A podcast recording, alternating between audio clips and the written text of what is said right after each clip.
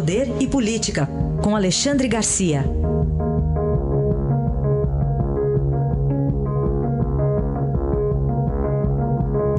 Alexandre, bom dia. Bom dia, Raíssa. Uh, eu estava falando da madrugada que foi longa em Brasília. Foi, foi longa.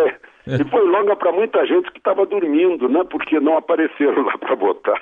Que coisa, é. né? Agora vai ter que mandar uma peça é, pois é, fictícia, é né? Acabou de dizer. É. Ficou, ficou no, no, pincel, né? Tiraram a escada, ficou no pincel. Tá certo. Alexandre, o Tribunal de Contas da União uh, toma decisões importantes sobre a refinaria lá de Passadina, a, a Ruivinha. A ruizinha, a arruinada, a enferrujada, né? Rusty.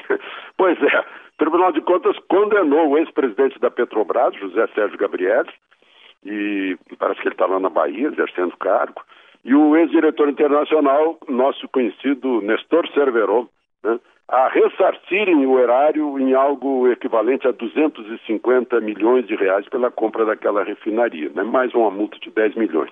Agora, o interessante é que a autorização para comprar, para fazer o negócio, foi tomada numa reunião do Conselho de Administração da Petrobras, presidida pela então ministra de Minas e Energia, Dilma Rousseff. Ela, quando presidente, quando estourou esse escândalo, ela disse que foi enganada por um relatório falho. Eu estou registrando isso porque, coincidentemente, Dilma está entrando aí na campanha de Lula, né?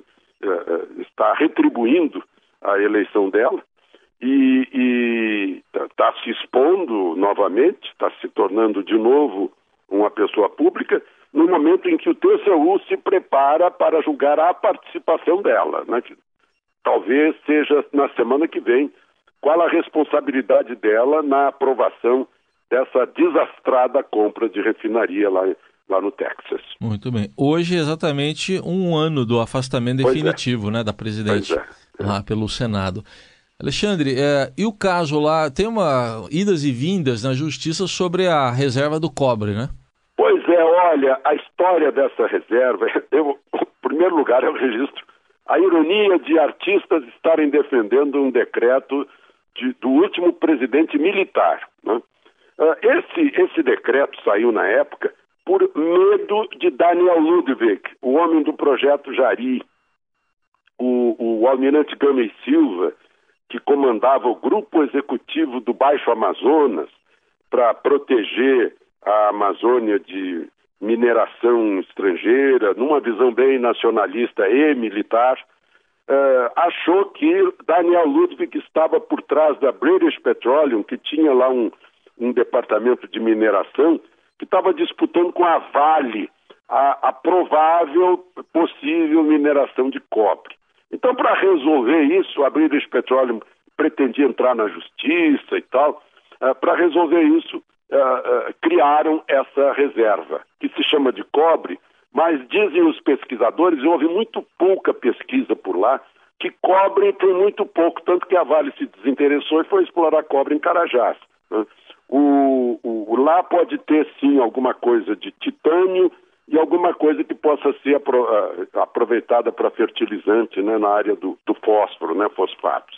É mais ou menos essa a situação que agora um juiz cancelou, foi para o Supremo, tudo acaba no Supremo, o Supremo virou, uh, de, era para ser tribunal uh, uh, constitucional, virou um tribunal generalizado, né? tem sujeito de crime comum, de código penal, está tudo indo para o Supremo, está nas mãos agora do relator Gilmar Mendes, esse assunto. Né? Agora, deve ter ouro, porque está cheio de garimpo clandestino por lá. E mora muita gente lá dentro que mora há séculos.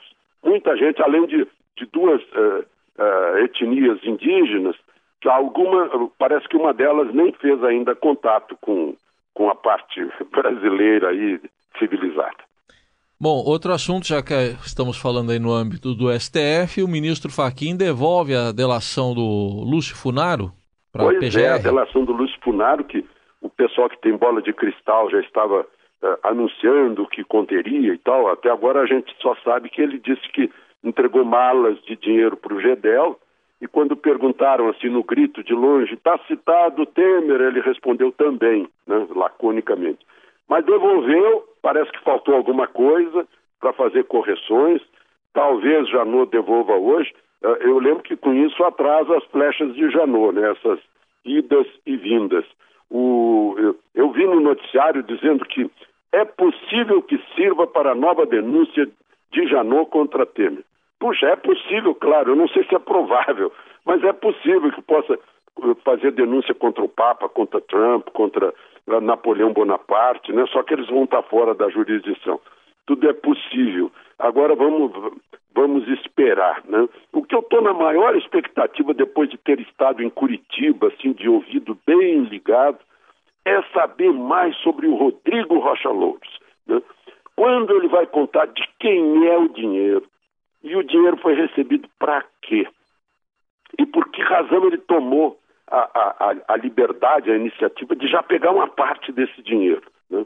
Eu não sei se aí a gente tem que aplicar bola de cristal ou ficar raciocinando profundamente até que se saiba de alguma coisa desse homem que parece que está em casa com tornozeleira e, é. e, e quieto. É 35 mil, né, que ele pegou, é isso? Pegou, pois é. é. Mas por que, que ele pegou? Será que era dele? Comissão, né? Dele? Comissão, vai saber, né? Ou, ou tudo. Né? Por quê? É, o que, qual foi o serviço prestado? Ah, tem tanta pergunta para ser respondida. É. Esperemos pela solução do mistério e, se for o caso, comentaremos. Tá Até bom. amanhã, Alexandre. Até amanhã.